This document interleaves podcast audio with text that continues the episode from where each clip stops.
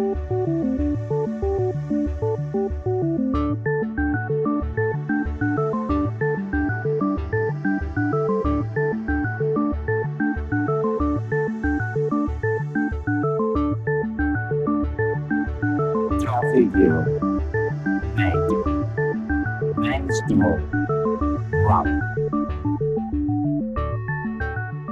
Hola, ¿qué tal? ¿Cómo están, amigas y amigos del software libre? De nuevo juntos a través de la red, dispuestos a compartir nuevos contenidos en la edición 33 de Compilando Podcast, con temas que esperamos que sean de tu interés, siempre relacionados con el mundo de GNU Linux y el software libre. Y como estamos en pleno mes de agosto, no podemos olvidarnos de felicitar a Debian en su aniversario del cuarto de siglo. Esta distribución, fundamental en el software libre y madre de algunas de las más populares, alcanza la muy apreciable cifra de 25 años de vida, con una salud excelente y prometiendo muchos años más de buen hacer. Felicidades Debianitas, felicidades Debian.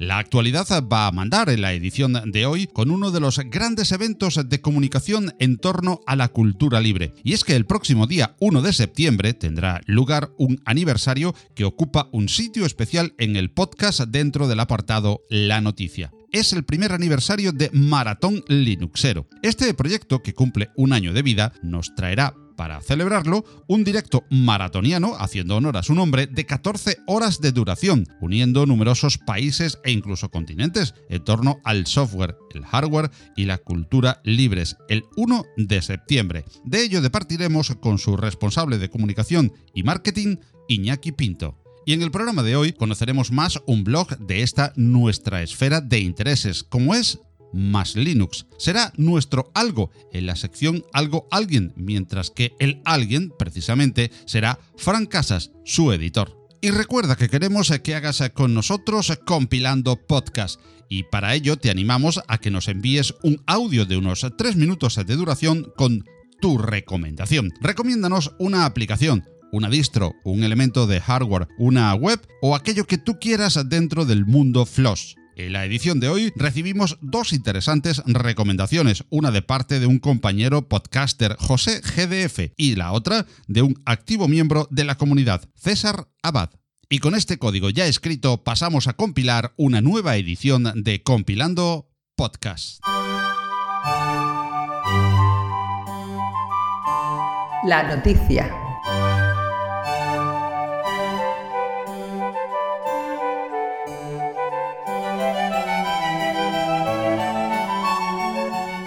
Hace ya casi un año, en septiembre del 2017, tuvo lugar un hito en la comunicación relacionada con GNU Linux y el software libre. Un utilido grupo de personas de diversos países y continentes se unieron en horas de directo en formato audio para comunicar diversos aspectos y temas relacionados con el hardware, el software y la cultura libres en general. Este evento se dio en llamar Maratón Linuxero ya hace un año de aquel evento y desde entonces Maratón Linuxero se ha afianzado como uno de los principales instrumentos de comunicación de la cultura libre. No solo por sus directos que se han venido repitiendo durante estos 365 días a intervalos regulares y con hilación temática, sino también como un grupo dedicado a encontrar y perfilar formas de comunicación y distribución cada vez más encajadas en la cultura y modos que se comunican un loable esfuerzo que cada día crece y se afianza y que han querido como grupo celebrar este trabajo de todo un año de manera coral, con un nuevo directo que batiese incluso el tiempo de participación de aquel primero, con 14 horas de directo el próximo sábado 1 de septiembre para Compilando Podcast y para un servidor, Paco Estrada, es un orgullo participar en este gran evento de comunicación en español sobre GNU Linux y el software y la cultura libres, al igual que es un honor y un placer contar con nuestro invitado de hoy para charlar sobre Maratón Linuxero. Iñaki Pinto es un conocido y destacado miembro de la comunidad FLOSS que se implica activamente en Maratón Linuxero y que es responsable de comunicación y marketing del proyecto. Con él tenemos el gusto de poder charlar sobre este inminente aniversario. Hola Iñaki, ¿qué tal estás? Hola Paco, muy buenas Saludo. Encantado de tenerte con nosotros y de poder hablar de este gran evento que cumple un año y que ha venido desarrollando una importante labor dentro del mundo de los audios eh, y del mundo de GNU Linux en general, de los audios en particular y de la divulgación de GNU Linux en lengua española, como decíamos. Pero bueno, puede haber alguno todavía que no sepa qué es el proyecto Maratón Linuxero, Iñaki. Pues podría, podría haber, pero bueno, en ese caso lo, vamos a aclarar rápidamente. Pues bien, Maratón Linuxero es un proyecto eh, colaborativo. Por supuesto, está abierto a la participación de personas entusiastas de GNU Linux y de software libre. Es un proyecto que está centrado básicamente en la difusión eh, del software libre y de GNU Linux a través de emisiones en directo. Pues para ello eh, hacemos unas emisiones periódicas eh, desde la primera edición que fue en septiembre del año pasado y en cada una de ellas pues intentamos divulgar, intentamos acercar varios aspectos del software libre y de GNU Linux a, todo tipo de usuarios, tanto usuarios noveles como usuarios ya avanzados en, en este mundillo. ¿Y qué actividades ha desarrollado Maratón Linuxero? hasta este aniversario que estamos eh, próximos eh, en semana y pico a celebrar. Pues bien, em, este primer aniversario que vamos a celebrar ahora, el 1 de septiembre, eh, representa el sexto, el sexto evento del Maratón Linuxero. Empezamos allá por el 3 de septiembre del año pasado y básicamente aquel primer evento fue una invitación de varios podcasters bastante reconocidos, en este caso estabas tú también, Paco, y se invitó pues a, a gente reconocida del mundillo de GNU Linux y el software libre, pues para participar en un podcast eh, vamos a decirlo así, continuo, ¿no? Una emisión continua. Eh, de aquella fueron nueve horas y a continuación, a partir de ese primer evento, pues hubo otro evento el 15 de octubre, otro el 3 de diciembre, hablamos del año pasado, y este año hemos tenido de momento dos, uno el 31 de marzo y otro el 21 de julio. Las actividades básicamente de estos eventos eh, se reflejan en pues, ediciones monográficas, ¿no? vamos a decirlo así, tratando una temática en concreto, como puede ser eh, la edición multimedia. También esta última, por ejemplo, eh, la hemos, le hemos titulado Migra tu hogar a GNU Linux. Esto quiso decir que hemos tocado la temática de, de cómo se transforma, cómo vamos a movernos a una libertad cada vez, cada vez mayor iniciándonos con una serie de pasos, por ejemplo, liberando nuestro router, eh, migrando nuestros sistemas de, de, nuestros ordenadores, por ejemplo, el portátil, pues haciendo toda esta, toda esta migración. Entonces, hemos querido eh, poco a poco, en estos eventos intermedios entre el primero y este último de, del 1 de septiembre, pues hacer ediciones un tanto monográficas, hablando de algún aspecto en concreto. Pero Maratón Linuxero no solo son directos y podcasts, aunque esta sea la parte más visible, sino que es un grupo humano de aproximadamente cuántas personas y de cuántas nacionalidades, Iñaki. Pues consideramos que lo que es la base del, del Maratón Linuxero, la base, vamos a decirlo, la base, el grupo de coordinación en el que yo me incluyo, somos alrededor de unas 20 personas. Obviamente este grupo de coordinación no es un grupo fijo, ¿vale? Eh, y en él se incluyen pues eh, varios entusiastas, entusiastas, varias personas que están muy enganchados al software libre al y a GNU Linux y colaboran en varios tipos de acciones. Por ejemplo, tenemos el coordinador general nuestro, que es eh, Juan Febles, pero también a la par él se dedica pues a hacer sus podcasts, colabora en el Maratón Linuxero y además hace las veces de técnico de sonido. Eh, por ejemplo, yo estoy de la, eh, encargado de la parte de comunicación, pero a la par también pues me dedico, eh, me he dedicado una hora en uno de, lo, de las ediciones de maratón pues a hacer, hacer entrevistas. Entonces, pues lo que es el grueso, digo grueso por coordinación, somos unas 20 personas y estas 20 personas pues se unen o no, estamos unidas a este grupo de coordinación eh, aportando lo que podemos. Por ejemplo, tenemos un grupo creativo muy bueno, muy bueno, muy bueno, con gente aficionados y gente profesional que se dedica eh, al, mundo del diseño con herramientas libres. Entonces, pues esa gente nos ayuda. Después, después sí que tenemos en cuenta, Paco, y eso es una cosa bastante importante dentro de la, del concepto de la filosofía de Maratón Linuxero, tenemos muy o bastante en cuenta todas las opiniones de nuestros grupos de, de Telegram y la gente que nos sigue en las redes. Eh, por ejemplo, te puedo hablar que en Telegram más o menos estamos sobre las 500 personas. Y entonces eh, todas las opiniones que pasan, todos los feedback que recogemos de, ese grupo de Telegram, además de lo que la gente nos manda en Mastodon y lo que, que opinan en Twitter, por ejemplo, todo eso forma parte de Linuxero porque la idea es divulgar y la idea es, es acercar al personal al personal, a la gente, a la idea que existe algo más, algo más que, que, lo comercial, algo más que, que, se puede disfrutar y que acerca a, nuestra libertad. Es filosofía y forma parte del ADN del maratón Linuxero usar siempre software libre o por lo menos formatos eh, libres o amigables eh, con el FLOSS. ¿Nos podrías eh, contar resumidamente cuáles son las herramientas que usa Maratón Linuxero? Pues sí, eh, la idea de, Marathon, de Marathon como has, acabas de decir, es que todo lo que hagamos se produce a través y de software libre. Por ejemplo, todas las imágenes de cartelería que se cuelgan en las redes, por ejemplo, están producidas siempre bajo licencia Creative Commons, obviamente, y con FLOSS, con eh, aplicaciones de software libre. Por ejemplo, Inkscape, utilizamos eh, GIMP para todo el tema de cartelería. Por ejemplo, en la web eh, utilizamos, lo tenemos en GitLab, por ejemplo, utilizamos Icecast, Icecat para, para, el, para la transmisión online. Y después, pues para a la hora de comunicarnos, eh, estamos migrando, ya hemos completado la migración, vamos a decirlo así, a protocolos y, programas eh, enteros de software libre, como pueden ser Matrix, pues como podemos utilizar en vez de en vez de pues YouTube, por ejemplo, hacer una emisión directamente con IceCard. ¿Y cómo se organiza y se estructura a tantas personas y de diferentes eh, puntos del planeta para un evento tan importante y tan homogéneo?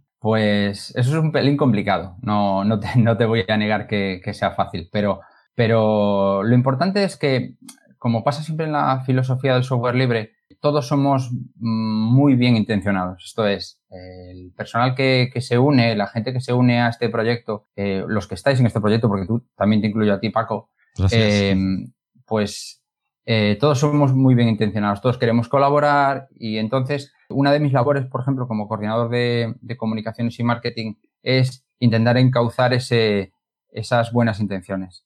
Esto es, por ejemplo, dentro de la, del grupo de coordinación tenemos pues existe lo que se llamó en su día equipo de marketing y comunicación, en el que yo estoy incluido. Tenemos un equipo técnico que se encarga del desarrollo y de la infraestructura de todo este, de, para que el evento salga adelante. Y luego tenemos un, equipo creativo y después un equipo dinamizador de directos que son los que, mm, los que toman la voz, lo que es, vamos a decirlo, la cara o la voz visible del evento. Pero todo esto, todo esto eh, se hace por voluntarios. Es decir, eh, alguien que entra que pretende hacer, por, ejemplo, cartelería, a veces es complicado porque estamos, estamos hablando de, es un proyecto colaborativo, es un proyecto que, que está de para hispanohablantes. Entonces, eh, de este lado del charco estamos los españoles, están nuestros compañeros de las islas, los canarios, pero del otro lado, pues tenemos a los colombianos, tenemos a argentinos, tenemos a chilenos y muchas veces es complicado. Pero bueno, siempre con la,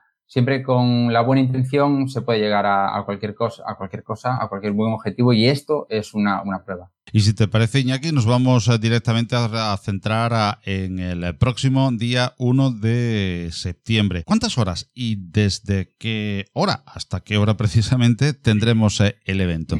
Pues sí, en principio vamos a tener 14 horas de evento, digo bien, 14, 14 horas de evento. Vamos a empezar el, evento del Maratón Linuxero primer aniversario el día 1 a las 11 de la mañana UTC, sábado 1 eh, a las 11 UTC, para terminar a, la 1 de la madrugada ya del, del domingo día 2 un buen montón de horas eh, de directo que baten récord con respecto a la anterior edición, ¿verdad? Sí, efectivamente. Em, la idea, la idea cuando, cuando surgió, no la necesidad voy a decir, pero cuando surgió el asunto de poner encima de la mesa un primer aniversario de Maratón Linuxero, eh, la prioridad fue eh, volver a invitar como señal de respeto también, porque gracias a vosotros el Maratón Linuxero es lo que es. Eh, digo a vosotros porque no solamente es la audiencia, que también es, pero también los podcasters que colaborasteis en, aquella primera edición, pues nuestro primer objetivo fue invitaros a todos vosotros. Y además, además, siguiendo las recomendaciones de eh, todos, estos, todos, estos feedbacks que, adquiríamos después de cada emisión en Telegram, en, en, las redes sociales, pues hemos querido añadir pues aquellas eh, cosillas que nos faltaban o que la audiencia pensaba que nos faltaban, entonces las, las hemos querido incorporar hasta hacer este total de, 14 horas que, tenemos. Aunque suponemos eh, que aún eh, se estarán eh, preparando algunos slots horarios y sus contenidos, habría que hacer notar que en este aniversario no va a haber, como tú bien decías en las anteriores ediciones que fueron temáticas, pues eso, un tema vertebral, sino muchos y variados asuntos dependiendo de cada realizador. ¿Podemos dar una idea general de los temas, líneas generales ya cerrados para este evento de aniversario? Pues por supuesto, claro que sí. La idea, la idea básicamente es eh, no hacer un evento eh, eh, con una temática en concreto, como acabas de decir. Entonces, hemos dejado, hemos cambiado un poquito la filosofía en cuanto en tanto organizamos el evento de este primer aniversario para convertir a Maratón Linuxero en una plataforma de divulgación. Ahora lo hemos pensado, hemos sacado la conclusión que en vez de coger un tema en concreto, para este primer aniversario, cada uno de los ponentes, vamos a decirlo así, o de los colaboradores que van a coger un bloque horario, cada uno va a coger una hora, van a hablar de una cosa distinta. Te puedo comentar, por ejemplo, que pues vamos a tener gente hablando de KDE, por ejemplo, eh, de KDE España, van a venir unos compañeros y van a hablar sobre KDE. También surgió en su día y nos protestaron un poquito la gente de Genome, los nomeros, y también vamos a tener una hora hablando sobre Genome. Eh, vamos a tener una hora con nuestro amigo Mao, DJ Mao Mix, hablando sobre audio y música. Vamos a tener también cositas de diseño en GNU Linux con, con Richie desde México. Vamos a tener además compilando podcast, que también va a estar con nosotros. Y desde aquí te doy las gracias, Paco. Gracias siempre a, vosotros por contar con compilando. Eh, además, eh, vamos a tener, y esto es algo muy importante para mí, es bastante importante también, vamos a tener por primera vez en un maratón Linuxero, vamos a tener las comunidades. Es una cosa que la verdad es que a mí me, me alegra bastante. Y vamos a tener en concreto en la comunidad de usuarios GNU Linux Valencia, donde van a hablar sobre aplicaciones alternativas en GNU Linux. Eh, vamos a tener la comunidad de, de usuarios de Deepin en español. Vamos a tener también proyectos proyectos eh, de GNU Linux. Por ejemplo, va a hablar un responsable de Canaima, esta distribución GNU Linux eh, venezolana. Eh, va a hablar, va a venir a hablar con nosotros David Montalbá de Jurex también. Y ya te digo, es, es, una, es una edición bastante especial porque es una, es una invitación a todos los que, a todos los que participasteis en aquella edición y además incorporamos a, a, nuevas voces que nuestros, nuestros oyentes nos reclamaban como, como eso, los, las comunidades sobre todo. ¿Y cuáles son las formas de seguir eh, las emisiones de este aniversario de Maratón eh, Linuxero, ya que hay varias? Pues bien, eh, Paco, para que nuestros oyentes lo tengan, lo tengan claro, entrando básicamente en, en maratonlinuxero.org, que es nuestra página web oficial y además es la, la recomendada para escuchar nuestro evento, en la misma página web tenemos un, reproductor y desde ahí eh, nuestros, nuestros oyentes lo pueden escuchar. También, también tenemos eh, activa la emisión a través de YouTube, donde, donde los oyentes pueden, pueden escucharlo. Además, eh, a posteriori, todos los, los bloques temáticos se van a poder escuchar desde archive.org. Y para estar al día de los pormenores del evento, de aquí a que comience, y para tener más información y ampliar lo que aquí estamos ah, hablando en formato audio, ¿nos puedes eh, recomendar o indicar las maneras de seguir a Maratón Linuxero en webs, eh, blogs o redes sociales? Pues sí, perfecto. Como, como comenté anteriormente, la, manera primordial de acceder a toda la información relacionada con, el evento y con el proyecto está en maratonlinuxero.org. Además de, esta información que puede, que puede estar ahí, que es la información más oficial, eh, más, sí, más corporativa, vamos a decirlo de esa manera, Maratón Linuxero está en casi todas las redes sociales. Eh, decir, decirte a ti, decirle a la audiencia que al ser un proyecto que emana, que bebe del software libre, intentamos por todos los medios que Maratón Linuxero esté presente en todas las redes libres también, libres y descentralizadas. Eh, por tanto, eh, los oyentes que nos quieran seguir que quieran enterarse de las últimas novedades o simplemente interactuar con, el grupo de Maratón Linuxero, tanto el grupo de usuarios como el grupo de coordinación, eh, nos van a encontrar en IRC, nos van a encontrar en Telegram y nos van a encontrar en Matrix, que, que es uno de los avances que hemos implementado últimamente y es que hemos cerrado nuestro grupo de coordinación en Telegram para abrir el grupo de coordinación en Matrix, que por si alguien no lo sabe es una red descentralizada y libre y no sufre estos últimos cortes que está sufriendo, por ejemplo, Telegram, aunque nos gusta mucho, pero eh, siguiendo esta filosofía del software libre, pues eh, estamos, la gente, lo que es el grueso, el grueso de, de coordinación, estamos utilizando Matrix en cualquiera de sus, con cualquiera de sus clientes, como pueden ser Riot en web o puede ser Fractal en Genome, en el que estoy yo utilizando.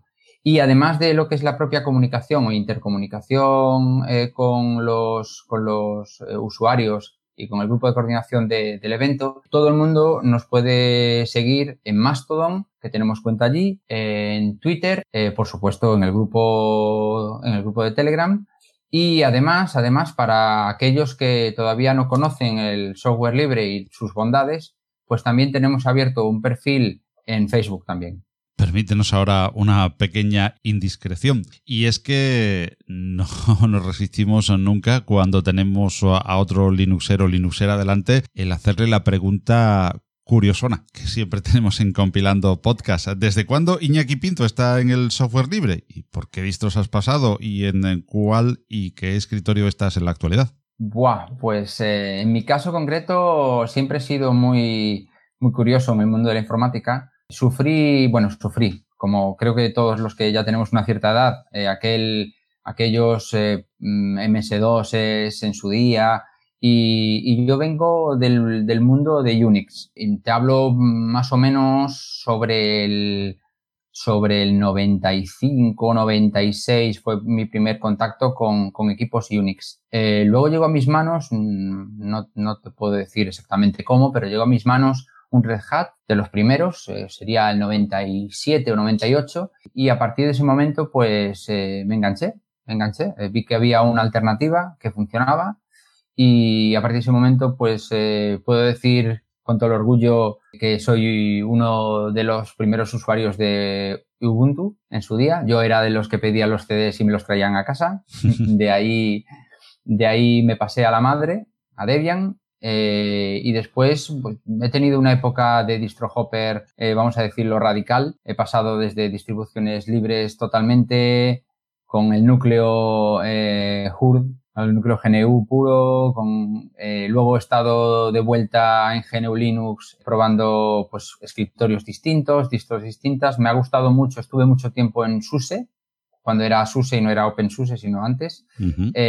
luego, eh, luego estuve en Arch Linux durante muchos años y yo creo, y yo creo que mm, gracias a, o gracias o a pesar de, o por la edad, pues me he vuelto un poquito más vago y ahora mismo te puedo decir que estoy utilizando eh, Antergos sobre escritorio Genome. Y sepamos eh, también, si no te importa, Iñaki, pues eh, cuál es el papel de Iñaki Pinto, su responsabilidad dentro de Maratón Linuxero y desde cuándo lleva en el proyecto. Pues yo me inicié en el proyecto por, pues hace, haría más o menos un año un año, eh, antes de, iniciarse lo que es la andadura del, bueno, la andadura, la primera emisión. Y, me apunté porque fue una, cosa que escuché, eh, me parece que fue Juan Febles, y me, le, contacté y le dije que quería colaborar. Y bueno, como no me quería meter en asuntos eh, muy técnicos por el trabajo, por el trabajo que tengo, entonces pues me dediqué un poquito más a la coordinación de, comunicaciones. entonces, pues mm, me subí a ese carro, había un cierto vacío al principio de quién se iba a encargar de esa área y obviamente, básicamente no me he encargado de esa área, simplemente he coordinado todos los aspectos y llevo haciéndolo desde aquella época, todos los aspectos relacionados pues con eh, hablar con patrocinadores, eh, hablar con los, con los ponentes o los colaboradores eh, intentar cuadrar horarios, intentar pues solicitar a, a los demás compañeros del, del, maratón pues que me den material para colgarlo en las redes. soy un poquito la cara la cara que no se ve, que no sale en las entrevistas, pero sí que está detrás, pues eh, subiendo material a, las redes, eh, dando un poquito el coñazo a todos nuestros colaboradores y amigos, en este caso a ti también, Paco. No, en, absoluto. Para nosotros es un gran placer y además eh, de, tenerte a ti eh, hablando, hablándonos de Maratón Linuxero, un gran placer siempre el poder difundir este gran evento que tenemos pues a, a nada a la vuelta de la esquina y que gracias al trabajo de personas como tú vamos a disfrutar el próximo día 1. Bueno, no, solamente estoy yo, hay, conmigo, conmigo la verdad es que hay mucha gente y cualquiera del grupo, pues eh, del grupo y de los que están en el grupo general, que son básicamente los usuarios, nuestros oyentes, pueden opinar, pueden eh, alzar la mano y tener una propuesta que sea escuchada y que sea admitida. Como te comenté antes, el asunto de las comunidades se ha hecho realidad.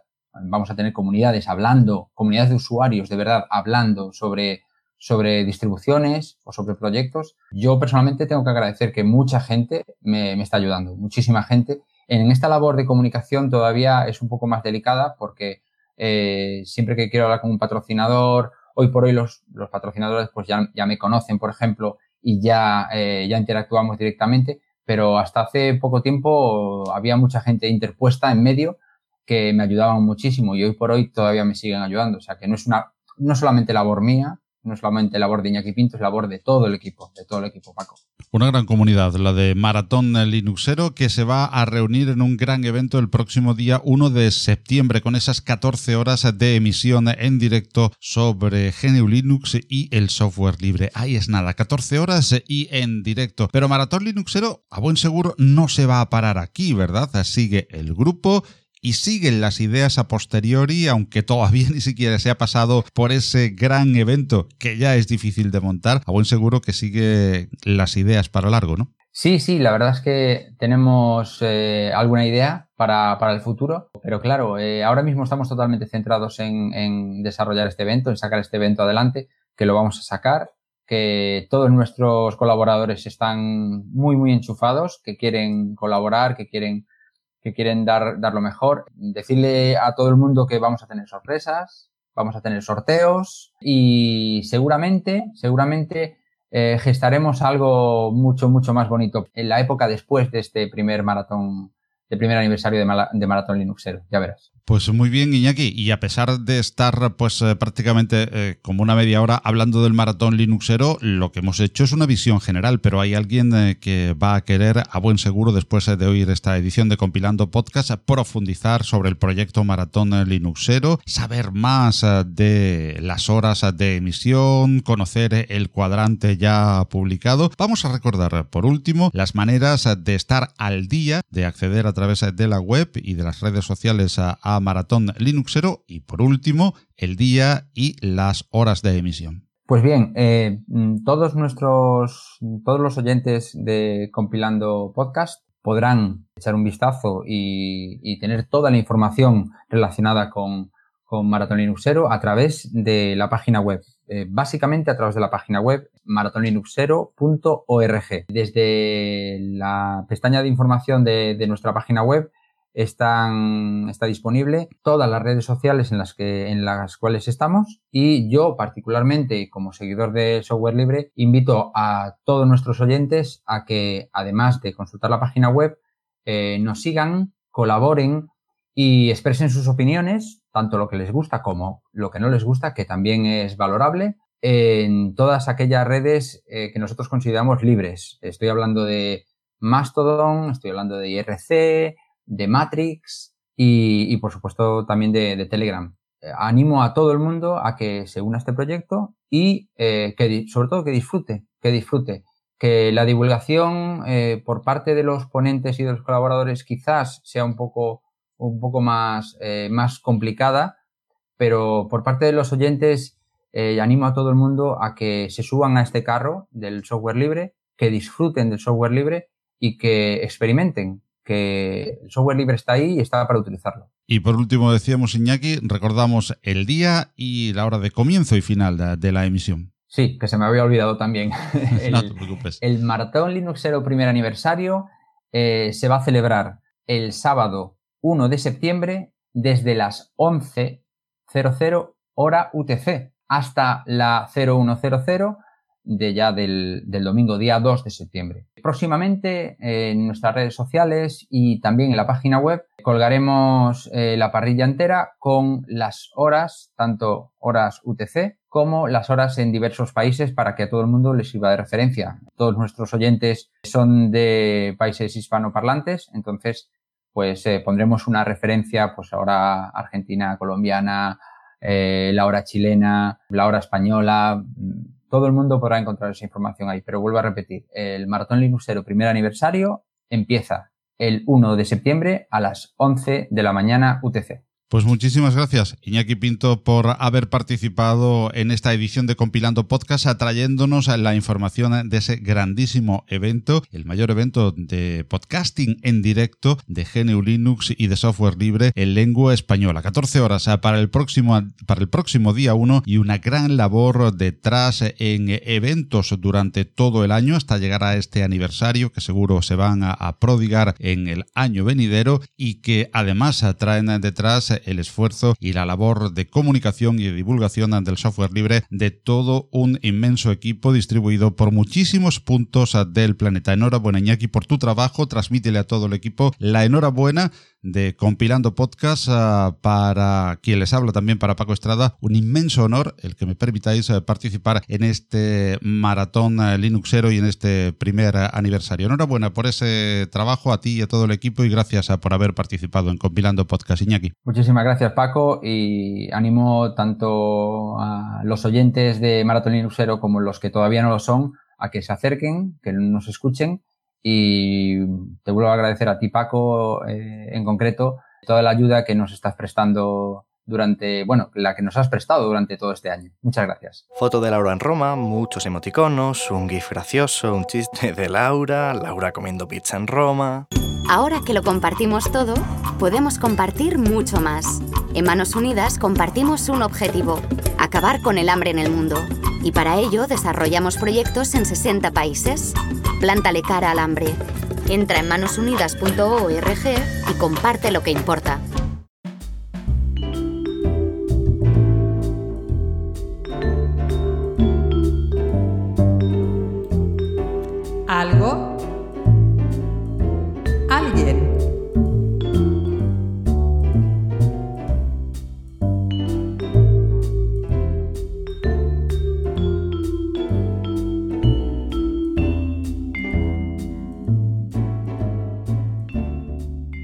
Ocasión y en el apartado Algo, alguien de Compilando Podcast vamos a hablar con el editor de un blog muy visitado en la actualidad dentro de la blogosfera linuxera parece haber una sensación general de que existe una cierta caída de visitas y de movimiento participativo dentro del mundo de los blogs y webs de software libre. Aunque los referentes de siempre continúan manteniéndose con grandes contenidos y alto número de visitas, sí es cierto que varios proyectos han comentado tener un cierto receso y algunos han dejado desafortunadamente para todos la blogosfera. Más Linux está editado por Frank Casas, que desde Sevilla compagina su actividad profesional en la logística de transporte con su interés por el software libre, lo que le lleva a escribir en su blog Más Linux y a complementarlo con un podcast personal sobre la misma temática gusta de remasterizar distros y actualmente trabaja junto con otros andaluces en un proyecto de distribución que retoma la senda de Guadalinex en un remake que ha visto la luz hace unos días. De la mano de Fran Casas conocemos más de Más Linux. Hola Fran, ¿cómo estás? Hola, buenas tardes Paco. Saludos a, Fran y a quien oyen de, fondo, a Flecky, que también lo tenemos invitado, ¿verdad Fran? Sí, Flecky, bueno, si esto lo va a escuchar bastante gente que frecuenta el blog, eh, es conocido, es conocido dentro de, esta pequeña comunidad. Un miembro más de la comunidad al que tenemos el gusto también de, oír hoy eh, junto con uh, Frank Casas, a quien tenemos eh, el honor y el placer de recibir en Compilando Podcast, editor, como acabamos de decir, de Más Linux. Pero vamos a conocer de la boca de su propio editor qué es Más Linux? Más Linux fue un nick que tomé yo en el año 2007 dentro del... Bueno, yo creo que es bastante conocido. Es un agregador social, Meneame. Es conocido por todo el mundo, sobre todo el de habla hispana, porque mm, había unas grandes disputas entre, entre los usuarios sobre Windows, Linux, y yo me di por decir más Linux, necesitábamos más Linux.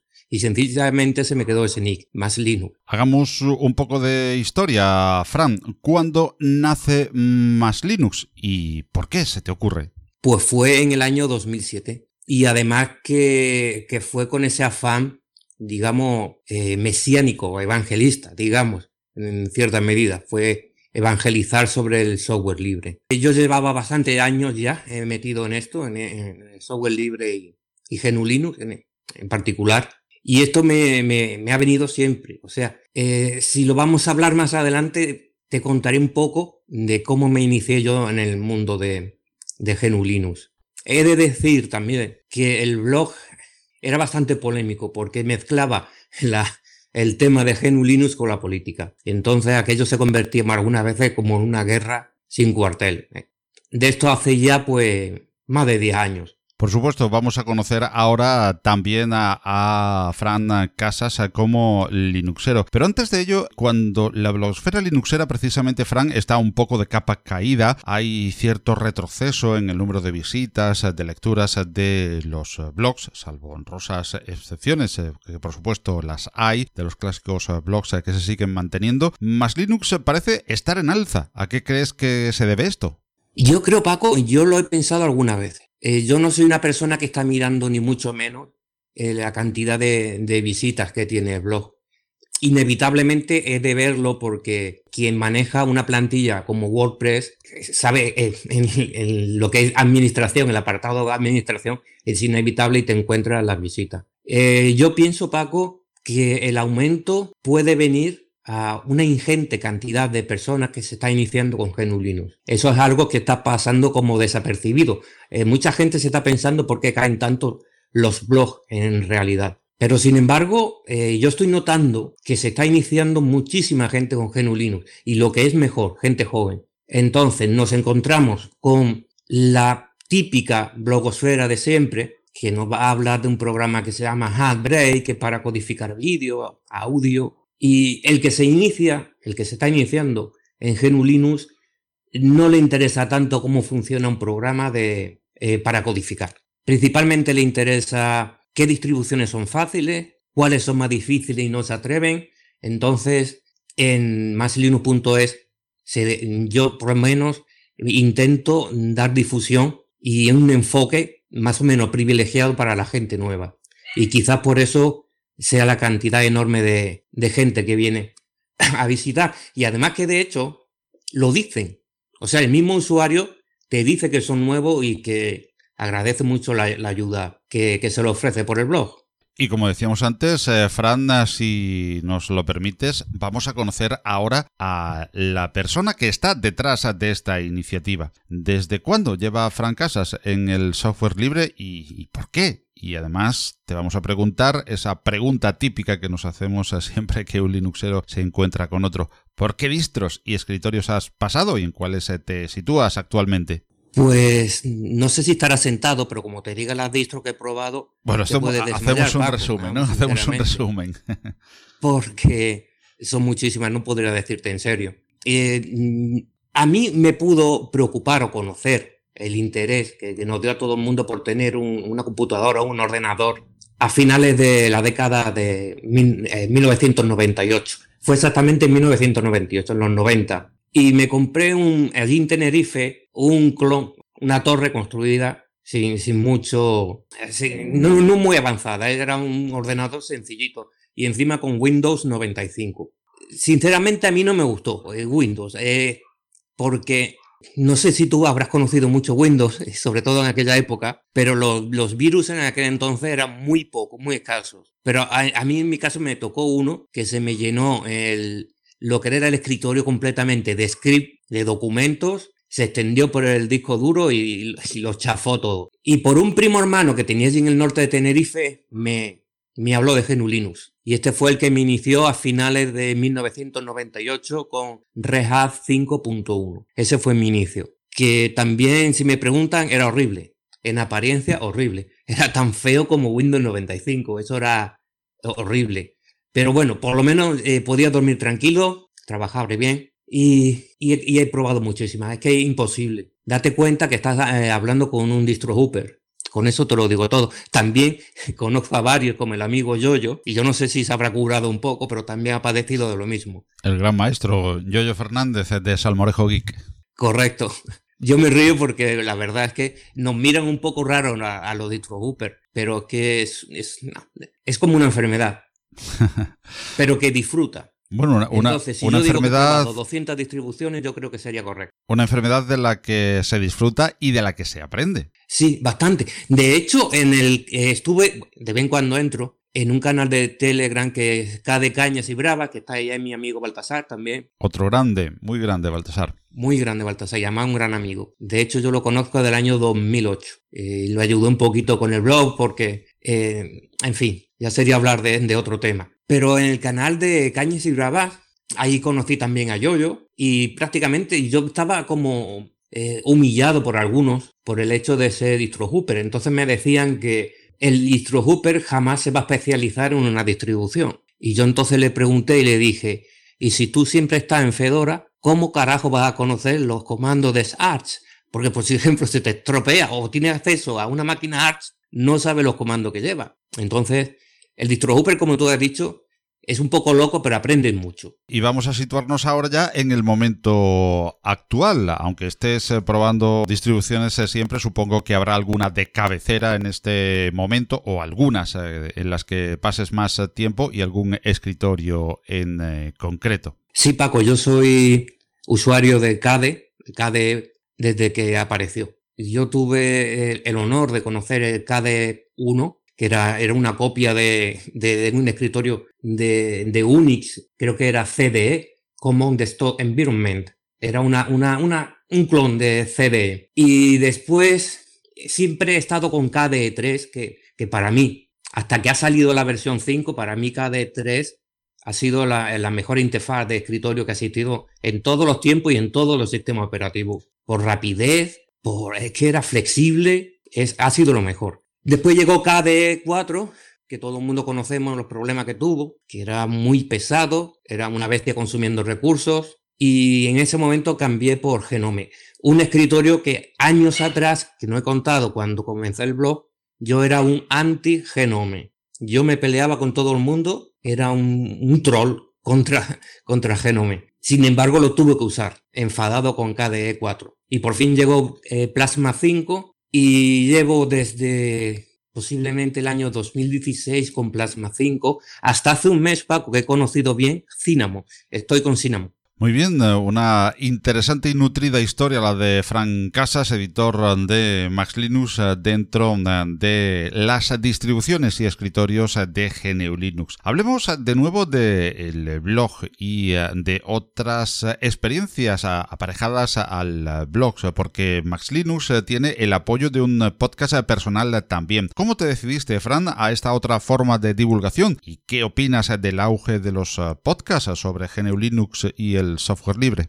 Eh, si te digo lo de por qué empezar el podcast o el tema de, los audios, es un tema un poquito triste, porque por desgracia, desde hace aproximadamente un año atrás, tengo bastante, se me está agravando un problema de dislexia. Y para mí escribir, no solamente en el blog, sino en el mismo trabajo, escribir con el teclado, tengo que estar repasando tres y cuatro veces un texto porque, eh, no sé, esto va peor. Entonces, eh, llevo aproximadamente un año grabando podcast audio por este tema de, la dislexia. Aún así, porque tengo que decir que el blog de masilinu.es básicamente son traducciones de noticias que, que recojo, ojo, recojo de páginas en inglés, páginas que me han dado el visto bueno para hacerlo. Yo previamente he contactado con el editor y me ha dado el visto bueno siempre que respete la fuente.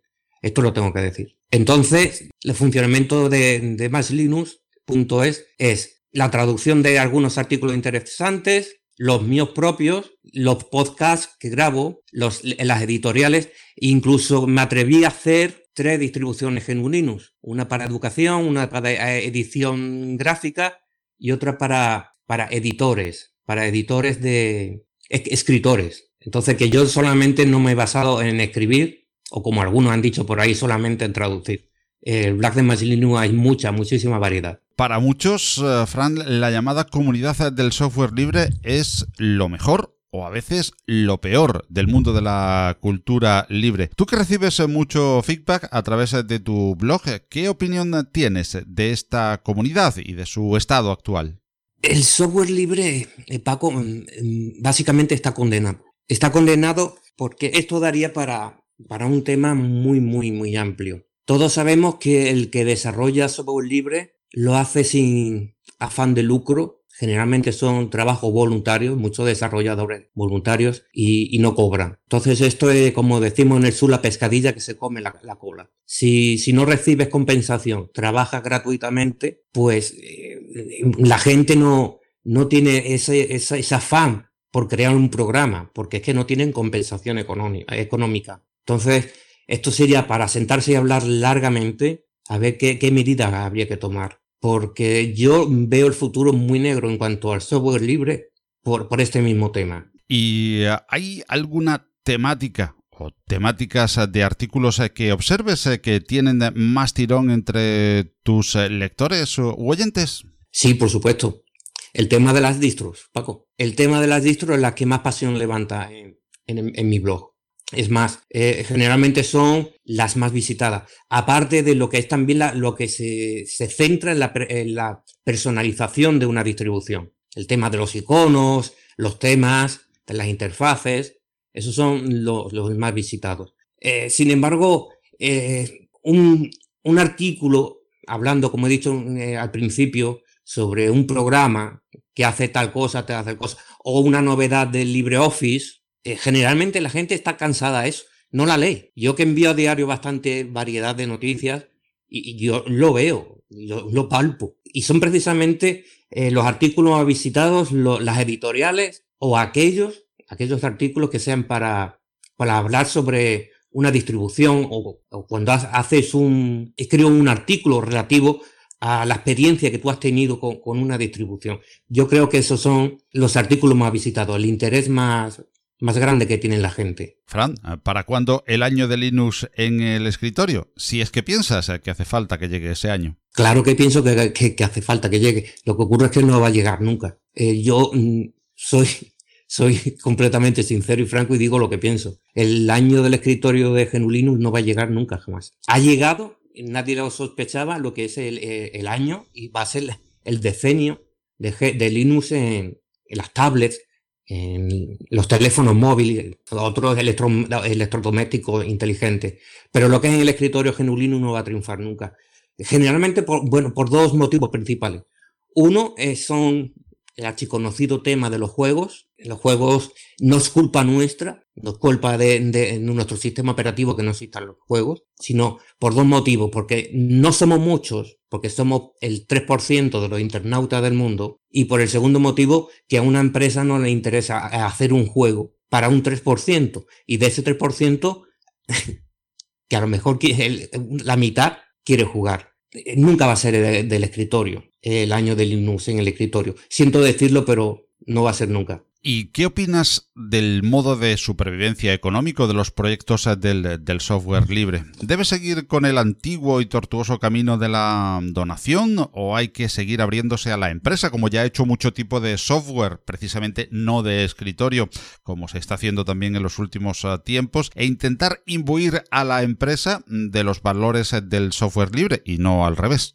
Estamos abocados a seguir así. Eh, no es que tengamos alternativa. Estamos abocados a, seguir haciendo lo que se viene haciendo con, en la actualidad con el software, con la compensación económica. ¿Por qué? Es que hay que eh, profundizar un poco el tema. Si eh, una empresa, Paco, una empresa privada hablamos, crea un programa de software libre a tal precio, pues lógico, si tú trabajas tienes que cobrar por tu producto y, y porque tiene que pagar tus trabajadores. Pero si tú creas un programa de pago recuerda que tiene que seguir siendo libre y tú tienes que liberar el código que tú has hecho o modificado y otra persona lo tiene que coger y lo puede coger. Entonces, esto es, no es precisamente algo que incentive ese negocio, porque hay que pensarlo bien y decir, ¿para qué voy a hacer yo un programa? Me voy a gastar dinero en hacerlo y ahora tengo que liberar el código y otro lo coge y, y es de locos. No sé si me estoy explicando.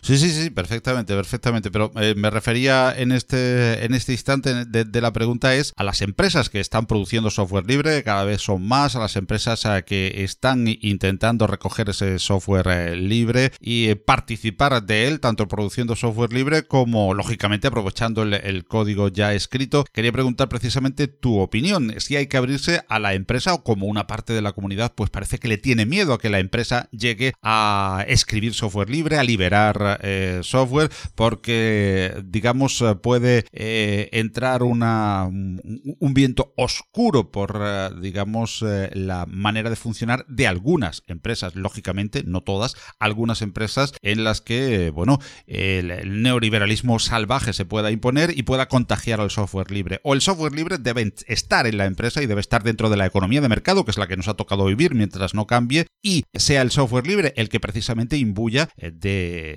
valores, eh, de los valores eh, sociales que ella tiene, también a esa empresa que participa de ese software libre. Yo soy muy desconfiado, Paco. Yo, mm, donde hay una empresa, hay desconfianza. Yo no soy usuario de distribuciones que están apadrinadas por empresas. Eh, por ejemplo, yo no uso, no trabajo con Ubuntu, ni con Fedora, ni con Red Hat, ya tan siquiera con, con OpenSUSE. yo soy de las distribuciones comunitarias y, y lo soy porque soy desconfiado con las empresas.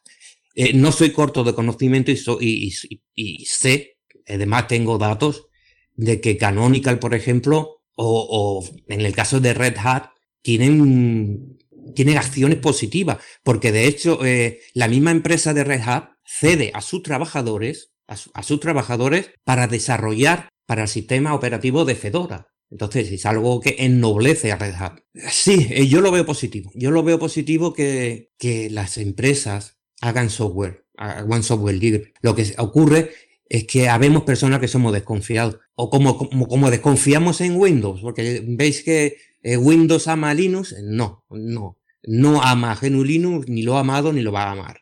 De hecho, quisiera recordar a los internautas, porque quizá lo tenga olvidado, Microsoft en el servicio de ayuda hace muchísimos años, eliminó la palabra Linux. No daba soporte a, la palabra Linux, la tenían prohibida. Y resumidamente lo que estoy diciendo, desconfío mucho de las empresas, aunque sé que muchas veces son positivas. Y vamos a entrar eh, por último también en un eh, tema que suele generar eh, controversia y diferentes opiniones, como muchos de los que hemos estado hablando. Lógicamente, cada uno tiene su, su, opinión particular. ¿Es negativa para ti, Fran, la diversidad de distribuciones, de escritorios, programas, de paquetería para un mismo fin, etcétera, para este software libre del que hablamos? ¿O por el contrario, como desde otro punto de vista se llama, es una fragmentación que divide esfuerzos y que perjudica? Completamente positivo. Yo la diversidad de distribuciones es una de las cosas que más admiro y respeto. Y además es que no, no hay otra forma. No hay otra forma. Porque la misma idiosincrasia de, nuestra filosofía y de nuestro código es abierto, es libre. Y no nos podemos restringir. Si ya hablamos de eh, restringir, o restricciones, ya seríamos como Windows o como los, los Mac. Es una cosa grande que haya tantísimas eh, distribuciones GNU Linux es algo grandioso, porque evidentemente tiene por dónde elegir, escoger, porque cada una está hecho para cierto nivel del usuario. Ahora bien, que es cierto que esto para el que mira desde fuera, el que nos ve desde la, otra orilla, ve más confusión, eso es verdad. Pero para eso estamos nosotros, eh, los blogueros, toda la blogosfera, los foros, aunque ya los foros y los blogs, como sabemos, no son tan fuertes, pero sí las redes sociales, eh, podemos aconsejar a la gente, eh, por ejemplo, qué distribuciones empezar. Yo mm, lo resumo así. Yo veo como muy positivo que hayan tantísimas distribuciones en Linux. Y otro tema que sería muy importante es de por fin tener un paquete universal como Flatpak, Snap o, o el App Image, como decimos, App Image, porque es, un punto positivo. Pero si te das cuenta, ya hay tres. Eh, ya hay tres tipos de, paquetería universal. Posiblemente haya más. Entonces ya eso habría que medirlo un poco. Porque ya nos vamos a volver locos. Muy bien, eh, pues eh, para concluir, eh, Fran, ¿dónde podemos seguir a Max Linux? Y aparte de la dirección del blog, cuya URL lógicamente aparecerá en las notas del programa, ¿de qué otros modos, aunque el blog sea, digamos, el armazón principal de todo tu proyecto, redes sociales, podcast, por ejemplo, podemos seguir a Max Linux? Ah, no, yo en las redes sociales solamente utilizo Twitter. Cuenta de Facebook no tengo, por razones obvias. No me gusta que, tan descaradamente me, me vigilen me controlen. Solamente tengo de red social una cuenta de Twitter. Eh, de, también tenía, Google Plus, pero con el tema, un cambio que le hice, un cambio de tema de skin al blog, no me da la, facilidad para enviar las noticias a, Google Plus. Pero de todas formas, el fuerte es Twitter. Y, y sí, también tenemos un pequeño grupo de Telegram, pero no me gusta engañar a la gente. Es un mm, que apenas hablamos de Genulinux. Ahí nos juntamos eh, algunos amigos y es de jajaja, desde que amanece jajaja hasta por la noche. Estamos ahí de cachondeo, que se llama Genulinux y más.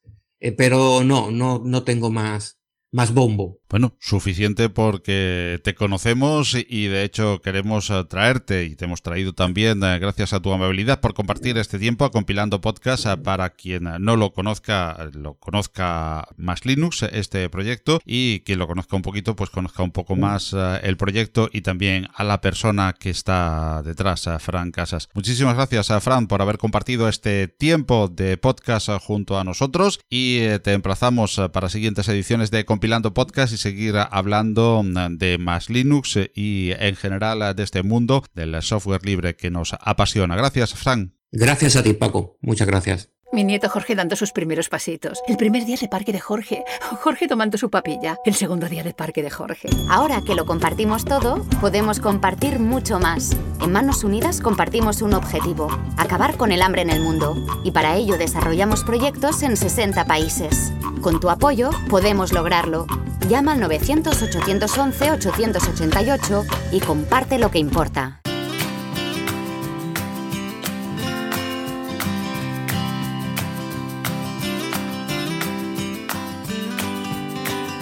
Tu recomendación.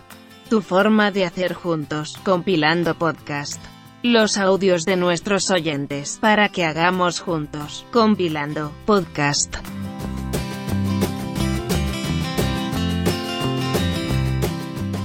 Ya sabes que queremos hacer juntos compilando podcast por ello, desde siempre te hemos pedido tu opinión, sugerencias o críticas a través de todos los medios de contacto de este podcast. Pero desde hace ya dos ediciones te hemos propuesto una vía aún más directa de construir compilando podcast juntos. Tú recomendación. Un apartado del programa para el que te pedimos que nos envíes un audio de unos 3 minutos de duración en el que nos recomiendes algo relacionado con el mundo libre que quieras compartir con los oyentes del podcast, un elemento de hardware, una aplicación, una herramienta, una distribución, cualquier tipo de programa, etc. Y hoy dos amigos de Compilando Podcast comparten con nosotros su recomendación, César Abad y José GDF. César Abad es oyente del podcast y activo miembro de la comunidad. Agradecemos mucho a César este audio en el que nos recomienda un interesante complemento para disfrutar del software libre, el navegador Chromium en concreto, dentro de una plataforma privativa como es Windows. Hola a todos, mi nombre es César y me he animado a participar en la sección que nos propone Paco Estrada en su programa Compilando Podcast para haceros una recomendación. En mi caso me gustaría hablaros de una aplicación para poder utilizar mi navegador favorito Chromium en Windows. Como supongo que todos ya sabréis, Chromium es un proyecto de código abierto del cual Google Chrome y otros navegadores muy conocidos utilizan su código fuente. Para poder utilizar Chromium en Linux es muy sencillo a través del sistema de repositorios, lo cual nos permite también las actualizaciones automáticas. Pero esto en cambio en Windows no ocurre y debes estar al tanto de las nuevas versiones e ir realizando las actualizaciones de forma manual. Para poder solucionar esto, existe una pequeña aplicación de código abierto y que no requiere instalación que se llama CHR Launcher y que puedes encontrar fácilmente en los repositorios de GitHub y del propio programador. Esta aplicación aparte de permitirnos las actualizaciones automáticas, también permiten su portabilidad, ya que contendrá todos los archivos del navegador en una única carpeta.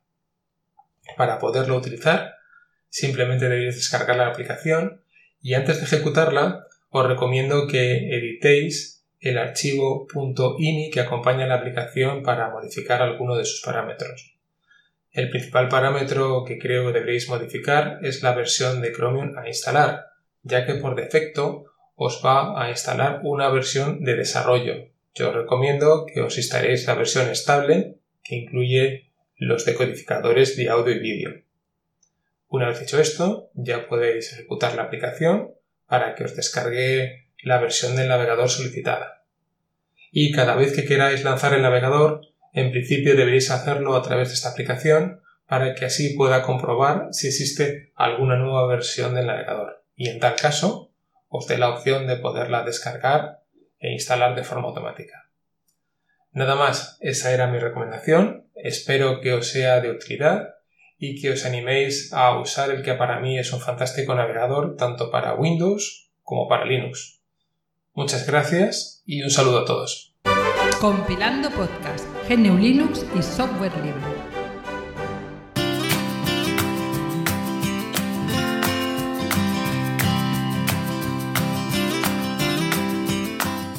José GDF es hoy por hoy uno de los principales divulgadores en lengua española de las herramientas libres para la producción de sonido. Ardour, Jack, Hydrogen y un largo etcétera de aplicaciones FLOS forman parte de muchos home studios linuxeros gracias a sus enseñanzas y tutoriales. Precisamente es fundador del canal de Telegram Home Studio Libre, al que os animamos a suscribiros y del cual hablaremos ampliamente en posteriores ediciones de Compilando Podcast. José es también músico de vocación y sus muy interesantes trabajos los podéis encontrar en plataformas tan conocidas como Jamendo y por supuesto en su blog josegdf.net que te animamos también a visitar, así como su canal de YouTube o su estupendo podcast Rebasando el Horizonte. Y con este excelente currículum, José GDF no podía por menos que recomendarnos un software libre de edición y producción de audio, Ardour. Hola a todos, os habla José GDF del podcast Rebasando el Horizonte, grabando en esta ocasión para la sección Tu recomendación de Compilando Podcast. En esta ocasión os voy a recomendar Ardour. Ardour es un grabador de audio a disco duro, también conocido en inglés como HDR o Hard Disk Recorder.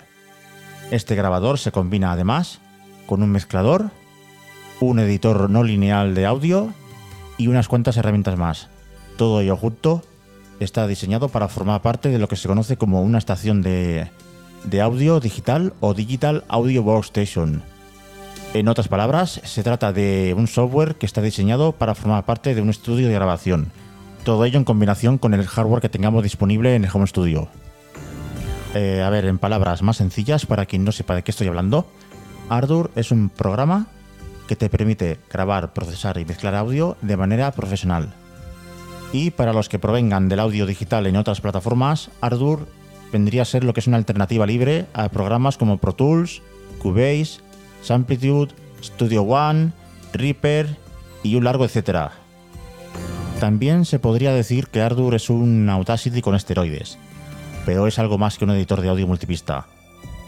Voy a ir enumerando unas cuantas cosas de las que es capaz. Por ejemplo, Permite grabar tantas pistas simultáneas como entradas disponibles tenga tu tarjeta o interfaz de sonido. Es decir, que si tienes una interfaz de audio con cuatro entradas, por ejemplo, Ardour es capaz de grabar esas cuatro entradas a la vez. Otra característica interesante de Ardour es que puede realizar lo que se conoce como procesamiento de audio no destructivo. Esto se hace a través de plugins.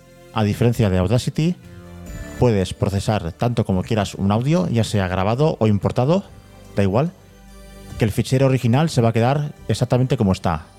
Lo que quiere decir esto es que puedes siempre mm, deshacer lo que has hecho con los plugins y siempre podrás volver a empezar de nuevo si lo deseas. Ardour también dispone de herramientas destructivas, pero su principal atractivo son las no destructivas. Otra cosa más, aunque Ardour está diseñado para trabajar con audio, desde la versión 3 se cuenta con pistas y edición MIDI. Esto quiere decir que puedes trabajar con instrumentos virtuales dentro de la misma sesión, combinándolos con pistas de audio, con todas las ventajas que eso lleva. Hace un momento comentábamos de pasada que Ardour acepta plugins. Pues bien, los plugins que acepta dependen de la plataforma donde se instale, ya que Ardour es multiplataforma. En Windows acepta plugins VST, en OS Audio Units y en GNU Linux disponemos de plugins LASPA y LVST. Además de todo esto, en todas las plataformas se aceptan plugins LV2. El mayor potencial de este programa se obtiene con los plugins de terceros. Sin embargo, si uno no quiere complicarse la vida y ya quiere empezar a trabajar directamente con Ardour, viene ya preinstalados unos cuantos plugins con los que poder empezar. Hace muy poco les estuve echando un vistazo. No son muchos plugins, son muy sencillos, pero para hacer algo decente pueden servirte. Ah, una cosa muy importante que no puedo dejar de comentar de Ardour es que su número de pistas de audio y MIDI, así como el número de buses que puedes utilizar en cada sesión, es virtualmente ilimitado. Esto quiere decir que el límite lo pone tu máquina. Esto no lo puede decir cualquier programa de este estilo.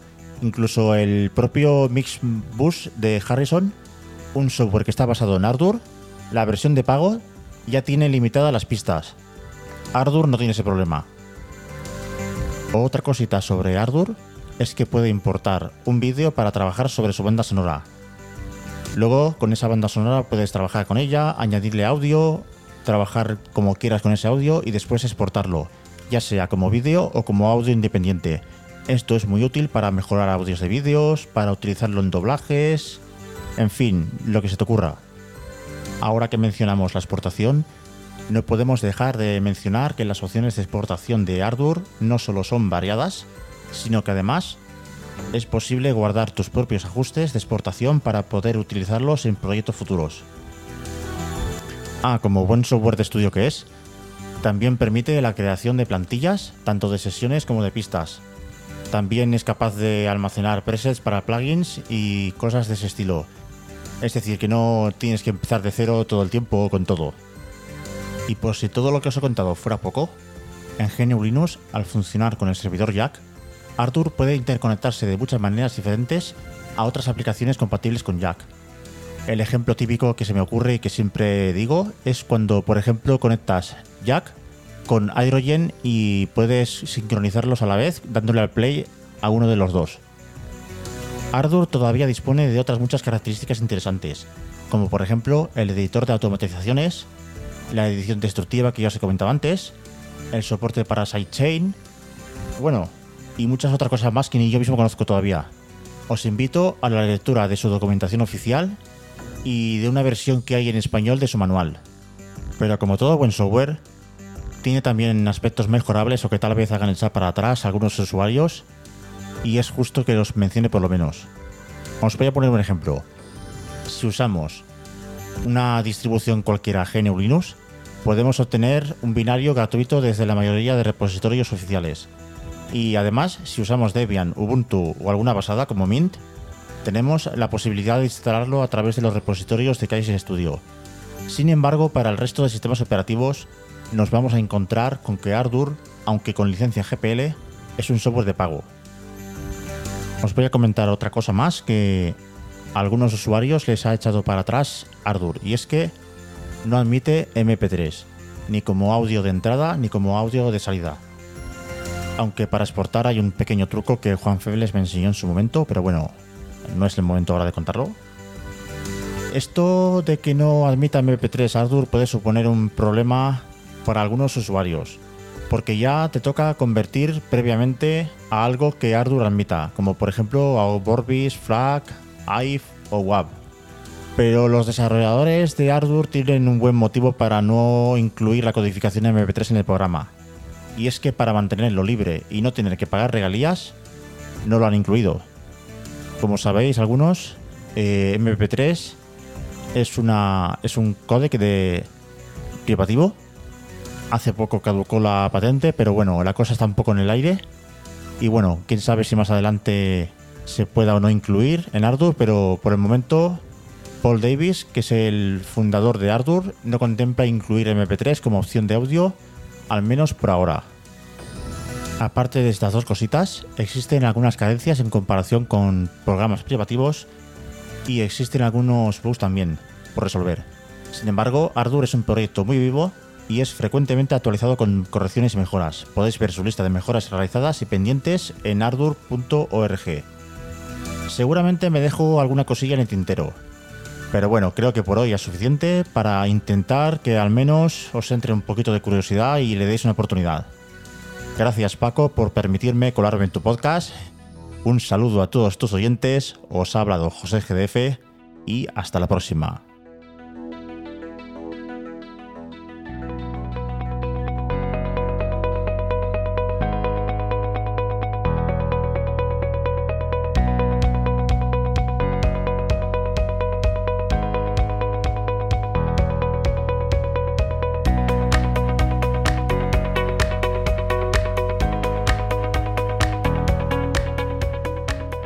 Y con las interesantes recomendaciones que acabas de oír, llegamos al final de la edición 33 de Compilando Podcast. Y justamente lo hacemos pidiendo y solicitando que continuemos juntos haciendo Compilando Podcast. Envíanos un audio recomendándonos un elemento de hardware, una distro, un programa, cualquier herramienta y todo lo que se te ocurra en relación al software, el hardware y la cultura libres. Remítelo a redacción arroba compilando.audio y haznos tu recomendación. También estimamos y valoramos mucho tu participación a través de los comentarios que estimes oportunos en el mismo correo o bien en los apartados destinados a comentar en cualquiera de las plataformas que distribuyen este programa, como son Evox, Spreaker, audios de YouTube, iTunes, Google Podcast o como canal principal la propia web compilando.audio. Todos los contenidos del podcast se licencian Creative Commons, al igual que la música que oyes que procede de los estupendos sitios usopen.org e incompetence.com, con la producción de Kevin MacLeod.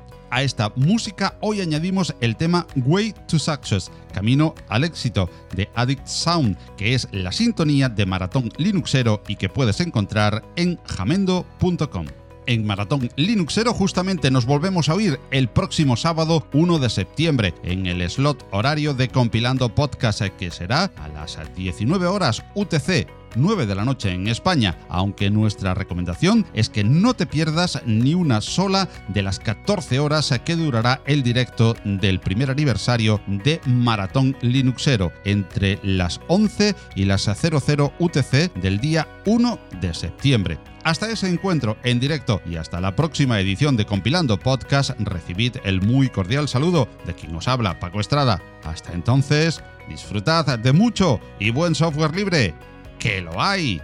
Hasta luego.